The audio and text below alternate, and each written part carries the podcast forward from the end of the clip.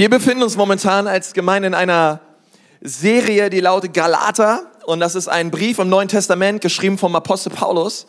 Und es ist Teil 5. Wer glaubt es, dass wir bereits am Teil 5 sind und wir schauen uns Auszüge aus jedem Kapitel an im Galaterbrief die letzten Wochen. Ich möchte dich ermutigen, wenn du noch nicht dazu gekommen bist, du kannst dir gerne eine Predigt runterladen und es dir nochmal anhören.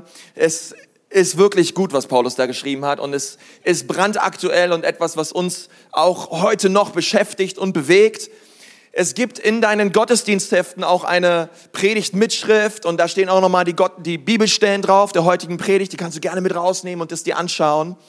Und ich möchte ganz gerne ein paar, wie soll ich sagen, Bibelverse am Anfang lesen und dann nochmal mit uns beten und Gott bitten, dass er diese Bibelverse gebraucht, um wirklich zu unseren Herzen zu sprechen. Seid ihr dabei? Okay, gut. Lass uns mal gemeinsam lesen. Galater 5, Vers 6. Dort sind wir heute in Galater 5. Und wir reden über das Thema der Liebe Gottes.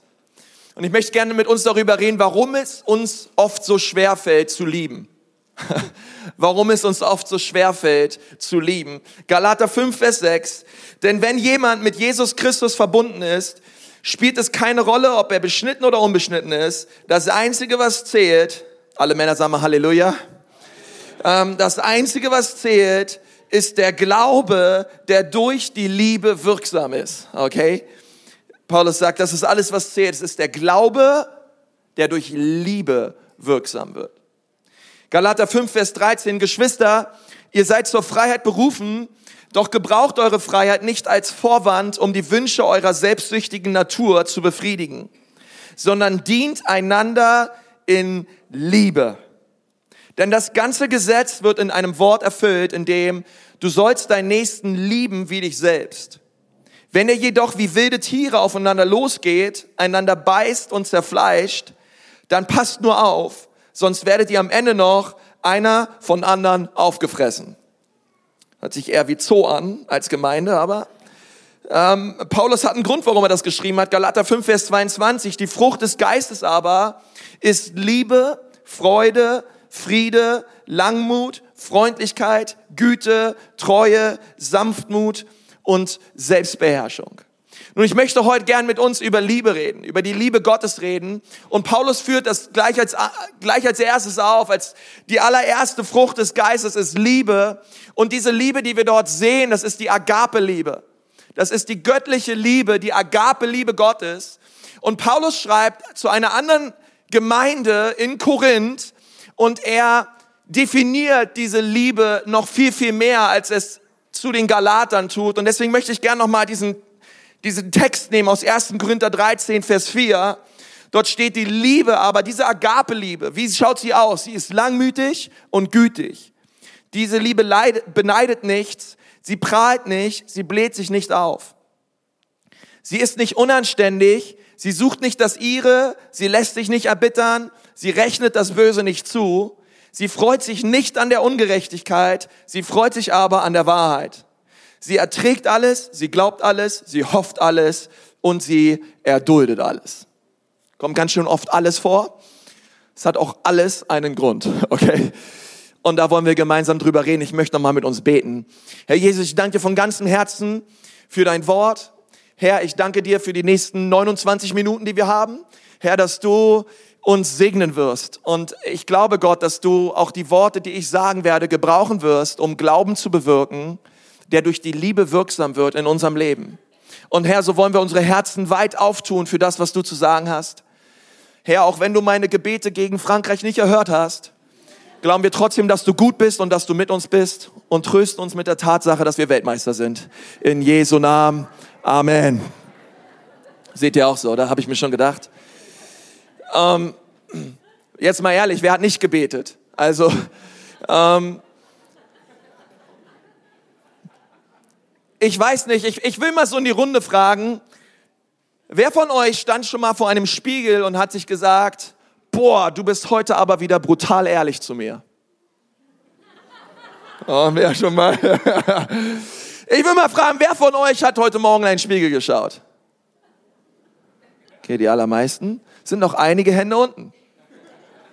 Entweder habt ihr ein richtig starkes Selbstbewusstsein oder ihr seid Hippies oder weiß ich nicht, aber ähm, normalerweise, klar, das ist das, was man tut. Man schaut in den Spiegel und man macht sich zurecht, besonders für so einen Gottesdienst und, und, man, und man schaut in den Spiegel und man guckt, ob alles in Ordnung ist und, und ehrlich gesagt, ich bin schon immer ein großer Freund von Spiegeln gewesen.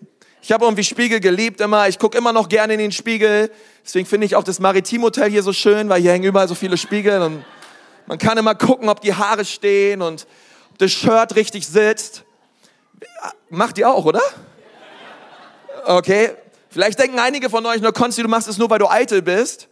Und dann sag ich, hey, richte nicht zu vorschnell. Okay.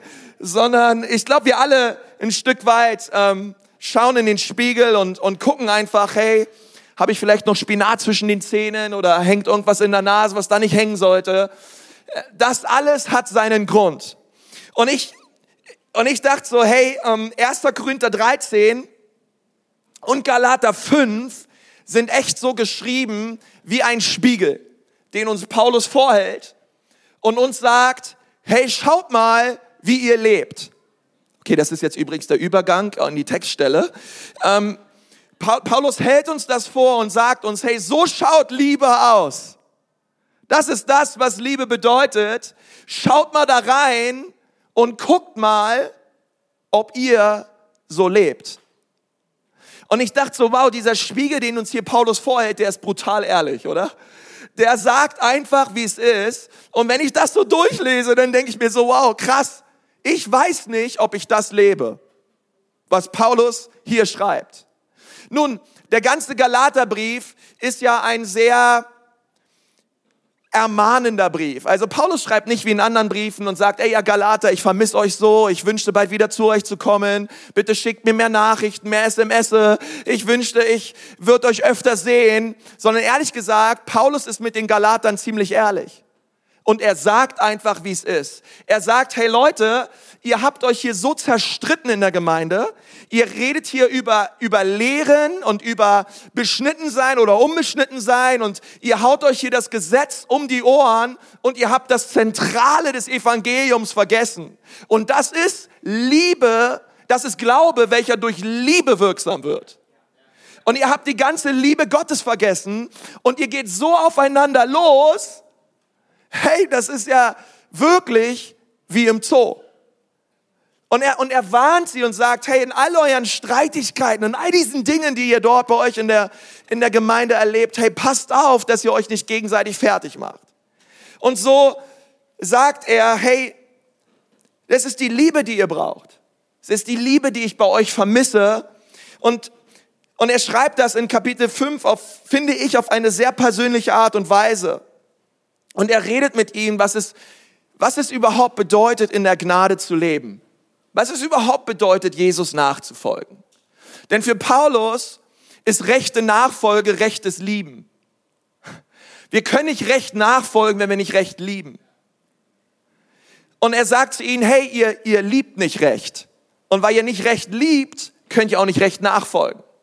Und er führt das immer mehr aus und er redet, er redet mit ihnen nicht über ihre Musik, er redet mit ihnen nicht über mehr Selbstbeherrschung und mehr Disziplin oder die Art und Weise, wie sie sich anziehen sollen, sondern er redet mit ihnen über Liebe. Sagt mal alle Liebe. Redet mit ihnen über Liebe und er will ihnen sagen, hey, ihr habt euch so weit davon entfernt. Und ihr seid so weit von dieser Liebe entfernt, die Gott in euch und durch euch sehen möchte, dass ich euch das unbedingt schreiben muss und unbedingt schreiben möchte. Und er benutzt also diese Worte als ein Spiegel, um ihnen zu zeigen, wie es wirklich um ihn steht. Und die Gemeinde, ich meine, diese Briefe wurden damals in der Öffentlichkeit vorgelesen und die Räume waren voll und Leute haben das gehört. Und ich kann mir vorstellen, als er Galater 5 vorgelesen hat, dass der eine oder andere in der, in der Gemeinde wirklich am Schlucken war und sich in den Worten, die Paulus gesagt hat, wiedergefunden hat. und, und ich frage mich so, hey, das ist so wahr. Wie schaut diese Liebe aus?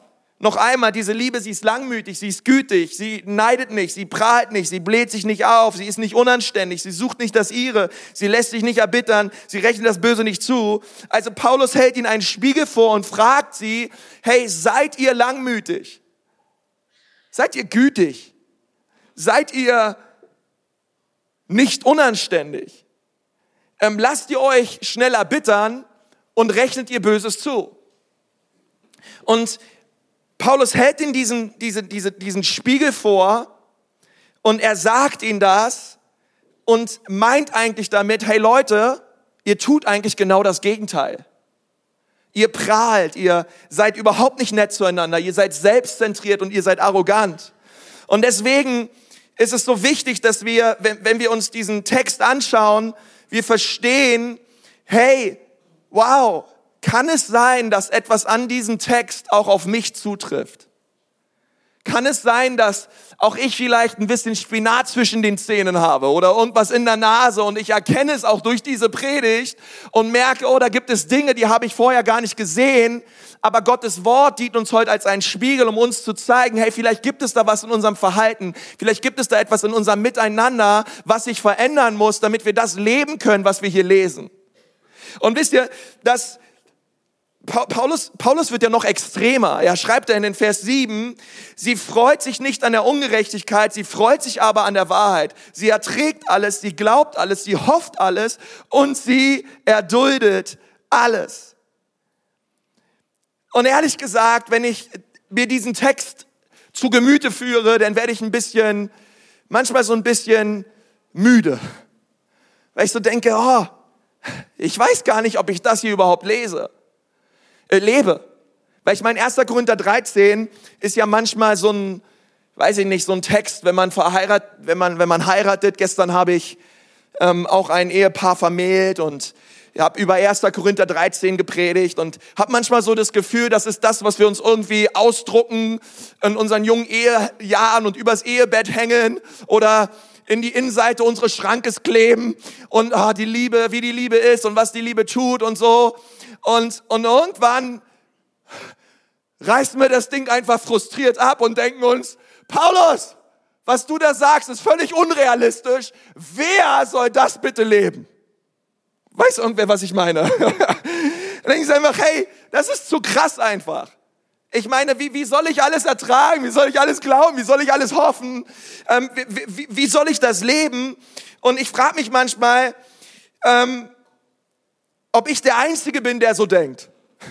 Oder dass heute Morgen hier noch mehr Leute sind, die sagen, hey, wie, wie sollen wir das schaffen? Wie soll ich das leben? Ich meine, ich bin schon froh heute, dass meine Verwandten sind da. Und ich bin hau Hauptsache froh, dass wir irgendwie diesen Tag rumkriegen, alle nett zueinander sind und wir irgendwie durchkommen und äh, irgendwie einander ertragen. Aber was Paulus hier heute Morgen von uns verlangt, hey, wer soll das bitte leben? Und das, und das ist sehr finde ich sehr interessant, dass man manchmal so Passagen aus der Bibel nimmt und denkt, Paulus sagt, hey, kommt schon. Ecclesia Nürnberg, hey, ihr Nürnberger, kommt schon. Seid geduldiger. Kommt, seid liebevoller miteinander. Seid gütiger, erduldet mehr, glaubt mehr, hofft mehr, tut es einfach mehr. Also müssen wir es irgendwie schaffen, alles daran zu setzen. So ein bisschen wie Yogi Löw, der zu seinen Jungs sagt, kommt schon, ihr schafft das. Okay? Ab heute sind wir alle geduldiger und du denkst dir, wann ist dieser Gottesdienst endlich vorbei? Okay? Ab heute sind wir alle liebevoller zueinander und, und du fragst dich, hey, hoffentlich kriegen wir diesen Tag irgendwie rum. Und, und wir, wir schließen unsere Augen, wir neigen unser Haupt und, und hoffen, dass wir es alle irgendwie schaffen. Und wenn wir nicht aufpassen, können wir einen Text so anschauen, als ob wir alle mehr versuchen müssten, so zu leben. Wir schauen uns die Bibel an und versuchen es zu leben und dann kommen wir Sonntag zusammen und denken uns, ja, wir sollten geduldiger sein und wir sollten das mehr schaffen. Und ich frage mich, was sagt Paulus hier? Was möchte er uns sagen, auch heute Morgen? Nun, das Wort, was Paulus hier gebraucht, in Galater 5, aber auch in 1. Korinther 13, ist das Wort Agape. Sagt mal alle Agape. Und das ist der allererste Punkt. Agape ist, ist es bedeutet eine göttliche und bedingungslose Liebe. Das ist das, was Agape ist. Es gibt Es gibt vier Wörter im Griechischen für Liebe im Neuen Testament und ich möchte heute besonders mal über, dass wir drei, drei Wörter davon anschauen. Und das erste ist Agape, das ist die Liebe Gottes. Und es bedeutet Liebe von göttlicher Qualität, die ihren Ursprung in Gott hat und aus Gott kommt. Okay, das ist diese Liebe. Sie ist von Natur aus bedingungslos. Sie ist selbstlos. Sie, sie braucht keine Erwiderung, sondern sie liebt einfach nur. Okay, diese Liebe liebt einfach nur und sie liebt ohne Rücksichtnahme oder Ausgrenzung. Sie liebt einfach, sie ist übernatürlich und sie ist göttlich. Das zweite ist Eros. Okay, diese, das ist die, die leidenschaftliche, begehrende Liebe. Okay, da, da kommt das Wort Erotik her. Okay, das ist das leidenschaftliche ähm, übereinander herfallen zweier Menschen im Rahmen der Ehe, Mann und eine Frau. Drittens, Philia. Okay, ähm, Philia ist das dritte Wort. Es ist eine freundschaftlich fürsorgende Liebe. Okay, auch ein Wort, was wir im Neuen Testament sehr oft lesen. Philia ist die brüderliche und freundschaftliche Liebe. Ähm, und deswegen wahrscheinlich sind auch viele hier. Du sagst dir, hey, ich wurde eingeladen. Ähm, da war irgendwie so eine Kindersegnung in dieser Kirche und das ist auch noch irgendein Hotel. Okay, da komme ich mal hin und guck mir das mal an. Oder du wurdest hier zum Gottesdienst eingeladen von deinem Freund hast vielleicht eine Visitenkarte bekommen und sagst, hey, ich, ich tu dir mal einen freundschaftlichen Gefallen und ich komme mit dir zusammen in den Gottesdienst. Und Philia ist das, was wir tun. Das ist die geschwisterliche Liebe. Das ist einfach diese Liebe, die ihren Ausdruck in, in Fürsorge findet. Und das Problem, was Paulus hier anspricht zu den Galatern ist, dass sie noch nicht einmal gut mit Philia sind. Und das ist das ganze Problem. Das ist einfach. Ich meine, Philia, Philia bedeutet, ich bin fürsorglich. Hey, wenn eine Frau durch die Tür läuft, halte ich ihr die Tür auf. Wenn eine Frau schwer am Schleppen ist, nehme ich ihr etwas ab. Okay? Die, die Galater, äh, Philia bedeutet, hey, ich sage bitte, ich sage danke, ich sage Entschuldigung, okay? Das bedeutet Philia. Es ist eigentlich recht einfach. Es sind die einfachsten sozialen Nettigkeiten und Anständigkeiten. Und, und Paulus sagt, Ihr seid weit, weit, weit, weit weg von Agape. Ihr schafft noch nicht mal Philia. okay? Die einfachsten Nettigkeiten und Anständigkeiten unter euch sind noch nicht einmal zu finden. Und trotzdem geht Paulus davon aus, dass sie richtig gut in Agape werden können, obwohl sie noch nicht einmal Philia ausleben können. Das ist das, was Paulus sagt in 1. Korinther 13. Er geht davon aus, dass sie es schaffen, diese Agape Gottes zu le leben, was wir gerade gelesen haben. Und, und ehrlich gesagt, ich würde sagen, Paulus, ist das dein Ernst? Wir schaffen noch nicht mal Philia, aber du möchtest, dass wir Agape leben? Ich meine, wer soll das schaffen? Okay, das würde bedeuten, keine Ahnung, dass wenn ich gegen Djokovic Tennis spielen würde, Paulus von mir erwarte, dass ich gegen ihn gewinne. Oder wenn wir ähm, er, er, er verlangt etwas von uns ab, was wir niemals schaffen können. Paulus sagt hier, hey, das erwarte ich von euch, das ist der Spiegel, so, so sollte es ausschauen. Und es lässt uns einfach dastehen und, und sagen, hey, ich, ich weiß gar nicht, Paulus, wie ich das schaffen soll. Ich meine, und Paulus sagt, hey doch, du, du schaffst es. Glaub einfach, du schaffst es. Ich glaube, dass du es schaffen kannst. Und wenn wir ehrlich sind und unsere menschliche Natur anschauen, er schreibt in Römer 7, hey, was ich eigentlich will, ähm, das tue ich nicht und was ich nicht will, das tue ich. Und er sagt, ey, eigentlich sind wir weit, weit, weit, weit, weit davon entfernt, den Standard Gottes in unserem Leben zu erreichen. Und ich meine, wenn wir ehrlich sind, wir sehen das doch in, im Alltag. Ich finde, am allerbesten sieht man das immer im Januar. Alle melden sich an fürs Fitnessstudio. Wir sind alle ähm, im, im Januarmonat, ey, da ist bei McFit, ey, kauft euch im Dezember McFit-Aktien und im Januar geht's ab und, und bereits im Februar bricht alles wieder ein, weil die menschliche Natur uns wieder einholt und unsere guten Vorsätze einfach nur vier Wochen lang reichen. Und wir uns denken, na ja, komm schon, ein richtiger Mann hat einen Bauch, ja.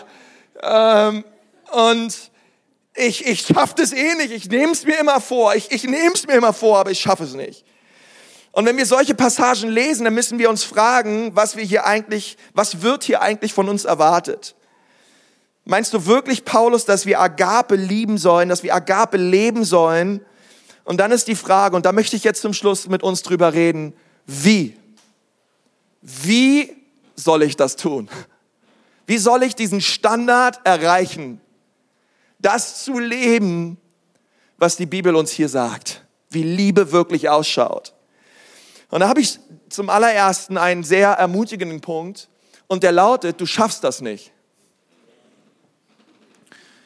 Du schaffst es nicht, Agape zu leben.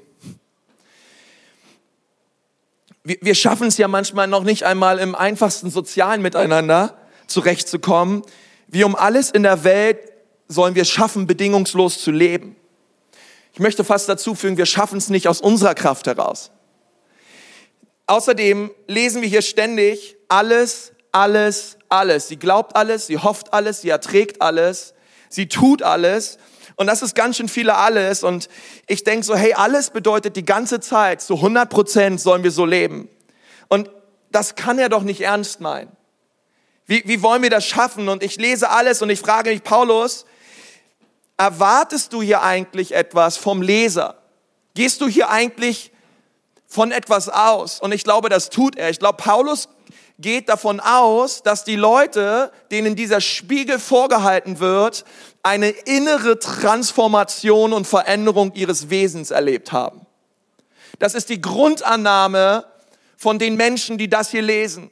Paulus sagt, hey, ich gehe davon aus, dass ihr innerlich verändert worden seid, dass ihr eine tiefe Herzensveränderung und Metamorphose eures Seins durchlebt habt weil sonst werdet ihr das nicht schaffen. Und Paulus geht davon aus. Und ehrlich gesagt, ich, ich glaube nicht, dass Paulus möchte, dass wir alle hier einfach versuchen, wir gehen hier raus und sagen, hey Pastor, danke für die netten Liebesworte. Heute versuchen wir mal alle mehr zu lieben. Heute versuchen wir alle mal netter zueinander zu sein, denn ehrlich gesagt, dafür brauchst du nicht Jesus. Dafür brauchst du Motivationstraining. Dafür brauchst du Yoga. Dafür brauchst du buddhistische Lehrübungen vielleicht, um einfach ein bisschen netter und liebevoller zu sein. Das ist nicht, was Paulus sagt, dass wir ja alle rausgehen und versuchen, liebevoller, gnädiger, netter, barmherziger, geduldiger zu sein oder was da alles noch stand. Ähm, denn denn er, er, er weiß, wir werden es nicht schaffen. Das erste ist auch, du schaffst es nicht. Aber das zweite ist, du brauchst einen Retter. Du brauchst einen Retter, um das zu leben. Wenn ich da an diesen, diesen Vers denke und denke, hey, ich brauche einen Retter. I need a hero. ich brauche einen, der mich rettet, weil sonst schaffe ich das nicht. Ich brauche einen, der mich verändert, um das hier zu leben. Ich brauche einen Erlöser, denn das, was Paulus hier vorschlägt und an den Tag legt und von uns erwartet, ist absolut nicht erreichbar. Und ich bin schon, vielleicht sitzt du auch hier und sagst, ja, ich bin schon froh, wenn ich meine Eltern halbwegs liebe und irgendwie es schaffe, an meinem Professor vorbeizugehen, ohne große Mordgedanken oder ähm, Bitterkeit im Herzen. Ich bin schon froh, wenn ich es halbwegs schaffe, meinen Nachbarn nett zu finden, weil der hat mit seinem Zaun eineinhalb Meter von meinem Grundstück geklaut und immer wenn ich ihn sehe, kommt das in mir hoch. Ich bin schon einfach froh, wenn ich das schaffe. Und deswegen sagt Paulus, ja, du schaffst es nicht von dir aus. Du brauchst einen Retter. Du brauchst jemanden, der diese Agape in dir und durch dich bewirkt. Und das ist so wichtig, denn vielleicht sitzt du hier und sagst, na ja, 1. Korinther 13, konntest dir ehrlich gesagt, das ist nicht so meins. Mein, das Motto in meinem Leben ist einfach, ich will meinen Nächsten lieben und ich will Gott lieben und ich will den Nächsten lieben und, und dann kommt mir so die Stelle in Matthäus 22, 37 in den Sinn, wo steht, hey, du sollst den Herrn, dein Gott lieben, von ganzem Herzen, mit deiner ganzen Seele und mit deinem ganzen Denken. Und ehrlich gesagt, wenn wir uns diesen Vers anschauen, frage ich mich, tun wir das wirklich? Wen, wen wollen wir eigentlich beeindrucken? Die allermeisten Theologen und Kommentatoren streiten überhaupt über diesen Vers, weil ehrlich gesagt, ich, ich, ich weiß noch nicht mal, wo ist überhaupt mein Herz, meine Seele und mein Verstand. Ich meine, was ist der Unterschied zwischen all den Ganzen? Ich, ich schaffe es einfach nicht. Ich schaffe es nicht, Gott vom ganzen Herzen zu lieben. Und von meinem ganzen Denken und mit allem, was ich tue. Und dann wird es noch komplizierter. Und jetzt kommt überhaupt erst der schwere Part um meinem Nächsten wie mich selbst. Ich meine, Gott zu lieben, okay, ja, das kann man manchmal nicht so messen, aber hey, meinen Nächsten lieben. Und, und man hat das Gefühl, es wird immer schwieriger und immer komplizierter. Und, und Paulus möchte uns dahin führen und, und sagt, hey, Jesus möchte, dass du und ich an einen Punkt kommen. Und deswegen gibt es 1. Korinther 13, deswegen gibt es Galater 5, deswegen gibt es Matthäus 22, Vers 37, weil Jesus uns alle an einen Punkt bringen möchte, wo wir sagen, ich kann das nicht. Gott, ich schaff das nicht. Das meinst du doch nicht ernst, Gott. Gott, du willst, dass ich das liebe, lebe. Du willst, dass ich Agape liebe. Gott, ich schaffe es nicht. Das ist dein Ernst. Und Gott sagt, ja, aber Gott, ich, ich schaffe es nicht, wie soll ich das tun? Und Gott sagt, ey, ich weiß, dass du es nicht schaffst. Aber übrigens finde ich schön, dass du zu mir kommst und mich darum bittest und mich fragst. Weil das ist genau das Ziel hinter all diesen Versen. Dass wir zu Gott kommen und sagen, Gott, ich schaffe es nicht. Ich schaffe es nicht so zu leben, wie dein Gesetz es von mir verlangt. Ich, ich schaffe es nicht. Es lässt mich hilflos dastehen. Jesus, ich brauche dich. Ich brauche deine Hilfe. Und Gott befiehlt uns hier etwas zu tun, wo er genau weiß, dass wir es losgelöst von ihm nicht schaffen. Ohne ihn geht es nicht. Aber Gott, Gott sagt, das funktioniert nicht, es sei denn, du hörst auf, es zu versuchen und zu versuchen und zu versuchen und du fängst an, eine innere Veränderung zu erleben durch mein Evangelium. Wisst ihr, die Prämisse von Matthäus 22, 1. Korinther 13 und Galater 5 ist es, dass du die Agape Gottes persönlich erlebst in deinem Leben durch das, was Jesus Christus vor 2000 Jahren für dich getan hat.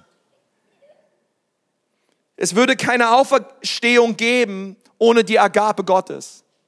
Denn die Bibel sagt, so sehr hat Gott die Welt agapet, dass er seinen einzigen Sohn gab, damit alle, die an ihn glauben, nicht verloren gehen, sondern ewiges Leben haben. Und Gott sandte vor tausenden Jahren seinen Sohn Jesus. Er ist dort am Kreuz für dich gestorben. Ganz persönlich für dich. Und er, die Bibel sagt, er wurde in ein Grab gelegt von einem reichen Mann. Und nach drei Tagen wurde dieser Stein, der vor dieser Grabhöhle lag, weggerollt. Jesus kam heraus und, und Menschen haben ihn gesehen und Menschen haben ihn erlebt. Und er ist zum Himmel aufgefahren, dieser, dieser Jesus. Und nun lebt er dort im Himmel von Ewigkeit zu Ewigkeit. Und dieser Jesus, der das vor 2000 Jahren für dich getan hat, der weiß ganz genau, dass du das nicht schaffst. Deswegen möchte er, dass du zu ihm kommst und sagst, Gott, hier ist mein Herz. Ich bin ehrlich, Gott, ich, ich, ich, ich habe schon so viel gelogen. Ich habe mein Leben lang ohne dich gelebt. Ich habe schon gestohlen. Ich bin bitter in meinem Herzen. Ich schaffe es nicht, Jesus. Ich brauche dich. Komm und rette mich von meiner Schuld und von meiner Sünde. Denn ehrlich gesagt, es sind schon viele Menschen am Kreuz gestorben, aber nur einer ohne Sünde. Und dieser eine heißt Jesus. Und weil Jesus ohne Sünde am Kreuz für dich gestorben ist, ist er in der Lage, dich von all deiner Schuld und deiner Sünde zu befreien. Wir lesen etwas sehr Interessantes über die Agape Gottes, über diese Liebe Gottes. In 1. Johannes 4, Vers 7 da sagt Johannes über diese unbeschreiblich, übernatürliche Liebe Gottes, die bedingungslos da ist für jeden Menschen. Ihr Lieben, lasst uns einander agapen. Gemeint ist, lasst uns einander bedingungslos lieben, ohne Vorbehalte. Und ich frage mich, Johannes, ist das dein Ernst? So sollen wir leben? Das ist das, was du von uns möchtest?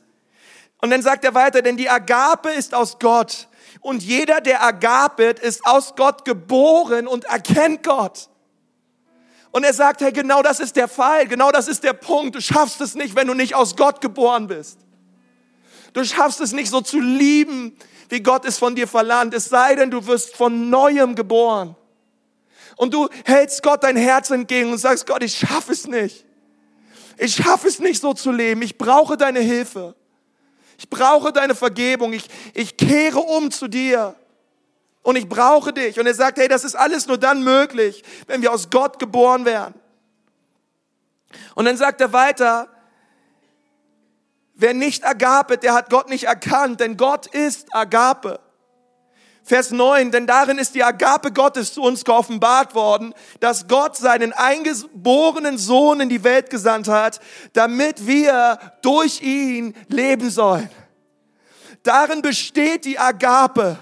Nicht, dass wir Gott agapet haben, sondern dass er uns agapet hat und seinen Sohn gesandt hat als Sühneopfer für unsere Sünden. Geliebte, wenn Gott uns so agapet hat, so sind auch wir es schuldig, einander zu agapen.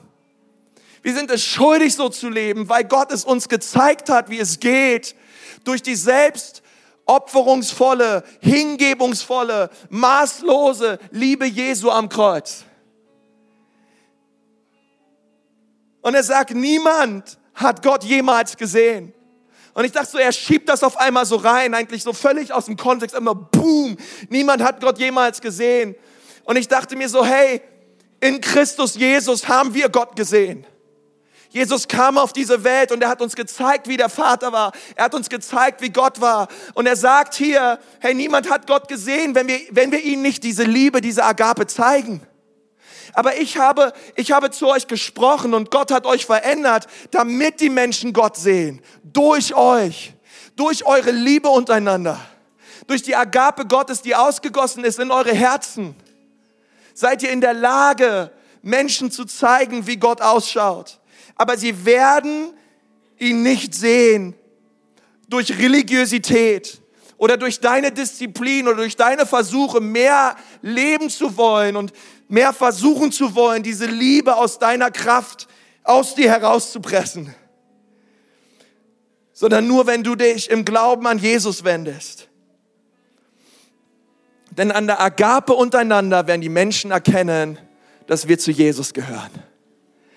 Und er, er schließt ab, wenn ihr einander agapet, so bleibt Gott in uns und seine Agape ist in uns vollkommen geworden.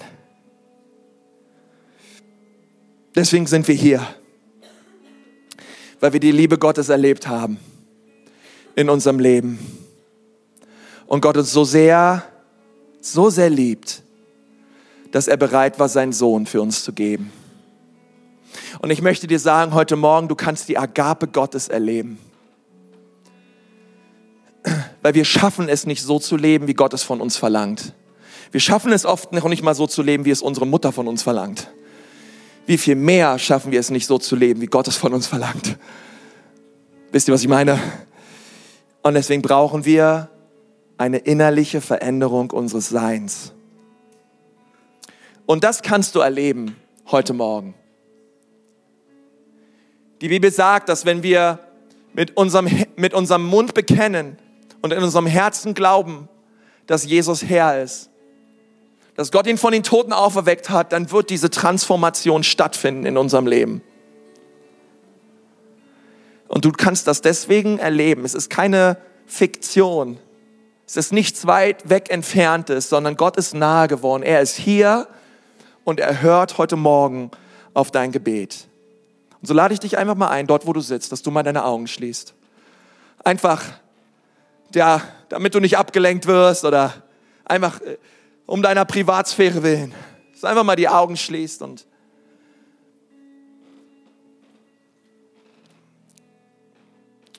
Und vielleicht, vielleicht sitzt du hier und denkst dir, hey Konsti, ich, ich möchte gern verändert werden.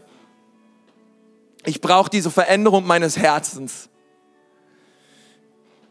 Dann möchte ich dir sagen, das kann nur Gott tun. Nur Gott kann dich verändern. Nur Gott kann mit seiner Liebe dein Herz erreichen. Und wenn du jetzt gleich dort, wo du sitzt, im ganzen Herzen ihn anrufst und ihn bittest, dich zu verändern, dir zu vergeben und all den Schmutz und all die Sünden, die es in deinem Herzen gibt, reinzuwaschen, durch sein Blut, was er vergossen hat am Kreuz für dich, sollst du errettet werden und diese Veränderung erleben. Du darfst die Agape Gottes erleben heute Morgen, dort wo du sitzt. Und wenn du sagst, ja, das möchte ich gerne, dann brauchst du dafür nicht aufstehen, du brauchst auch nicht hier nach vorne kommen, sondern ich möchte einfach für dich beten. Und wenn du sagst, ja bitte, schließ mich in dieses Gebet mit ein. Ich möchte eine tiefe Herzensveränderung erleben und ich möchte Jesus bitten, das Steuer meines Lebens zu übernehmen. Ich möchte umkehren von meinen eigenen Wegen und Gott mein Herz hinhalten. Und heute Morgen weißt du, dass du gemeint bist. Jesus lehnt dich nicht ab. Er, Jesus macht keinen großen Bogen um dich herum. Er wirft dir auch nichts vor. Er liebt dich und er wartet auf dich mit weiten Armen. Wir begegnen keinen zornigen Gott, sondern wir begegnen einen liebevollen Gott in Christus Jesus, der uns einlädt, zu ihm zu kommen. Und wenn du merkst und spürst in deinem Herzen, ja, heute Morgen ist für mich die Zeit, zu ihm zu kommen. Für mich ist heute Morgen die Zeit, Gott mein Herz zu geben und zu ihm gerannt zu kommen. Denn gerade dort, wo du sitzt, heb mal deine Hand und sag, ja, bitte schließ mich in dieses Gebet mit ein. Ich möchte Jesus mein Herz geben. Einfach dort, wo du bist. Kann einfach kurz deine Hand hebst und sagst, hier bin ich, so viele Hände Danke. Auch da hinten so viele Hände, auch hier vorne, hier an der Seite so viele Hände. Sie sagt, Jesus, ich komme zu dir. Komm, lass uns mal gemeinsam beten. Du kannst entweder laut mitbeten oder leise in deinem Herzen. Einmal dort, wo du bist, sag Jesus Christus. Bitte verändere mein Herz. Ich glaube, dass du am Kreuz für mich gestorben bist. Ich glaube, dass du auferstanden bist und dass du allein die Kraft hast, mich zu verändern. Und ich bitte dich heute, hier bin ich, Jesus. Verändere mich, wasch mich rein und mach mich neu. Jesus, ich brauche dich. Bitte komm in mein Herz. Danke dafür. Und alle Leute, die hier sitzen, sagen, Amen, Amen.